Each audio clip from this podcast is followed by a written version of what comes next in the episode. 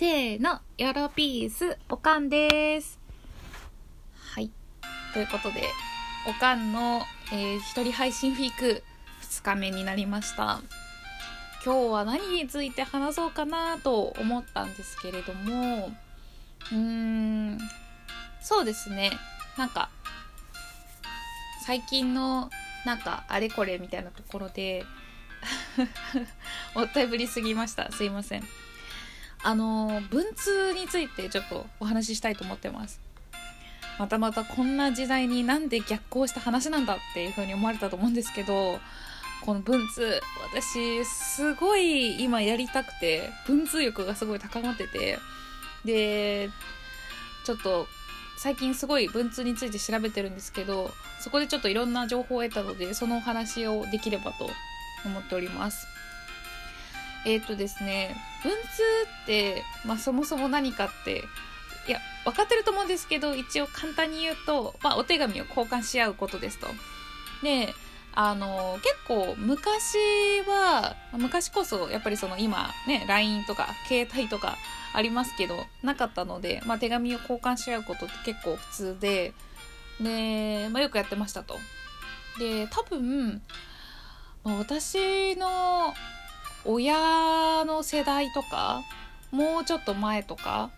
だとしたらなんかこうえーとですね、こう雑誌とか漫画とかのこう後ろの方に行くとなんか文通しましょうみたいな。〇〇〇〇の住所。こういうことが好きなのであの趣味合う人はお手紙交換しましょうねみたいな欄があって。で多分そこで興味ある人はそこの住所に書いてお手紙を送り合うっていうちょっと今考えると結構リスクある。結構危険な感じなんですけど、まあ、当時そういうことをするぐらい、まあ、文通結構主流なものでした。でまあ今は正直その LINE とかねあの連絡手段って結構発達しちゃってるので、まあ、その文化が廃れてきていると思うんですけど私やっぱその手紙ってその手で書く良さとかあとはその便箋もそうですよね。なんかこう紙から伝わるあったかさとかそういうのってすごいいいなと思っててで文通をちょっとしたいと思ってましたと。で今年すでに、えー、と手紙を出してるんですけどそれはなんかそのまあ私のその実家向けに書いててで中にハガキがあるんですけどそれは私のこうあのなんて言うんでしょう祖母向けおばあちゃん向けに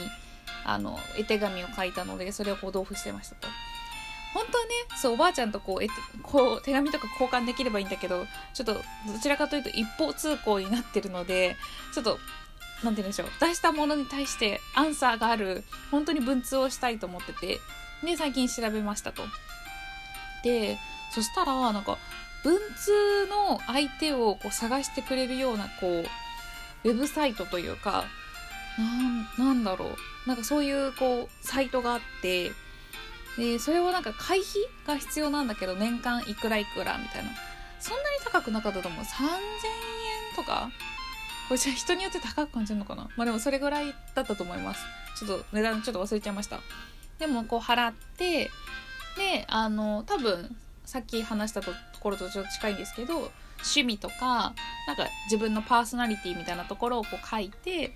で興味のある人がいるとこチェックを多分つけてくれるみたいでそうすると,、えー、とそのウェブサイトの運営側の人がつないでくれて文通ができるような多分お互いの住所を明らかにするのかな？マッチングするのかな？はい。っていう仕組みがあります。でちょっと私もそれ入ろうかなと思って今悩んでてまだ入ってなくって。そう。なんか身近に手紙へのやり取りしてくれるよみたいな人がいたら一番手っ取り早いんですけどちょっとなかなかね 今の時代いないからねそんな古風な人ちょっと始めようかななんて考えてます。なんか他にもっと別のサックあるよというかこういうのあるよみたいなのあったら教えてほしいです。はい。なんなら私リスナーの誰かが「交換しましょう」って言ってくれることをにわかに期待してます。はい。そんな感じです。やばいな。なんかさ一人で喋るとやっぱオチはないんだよね。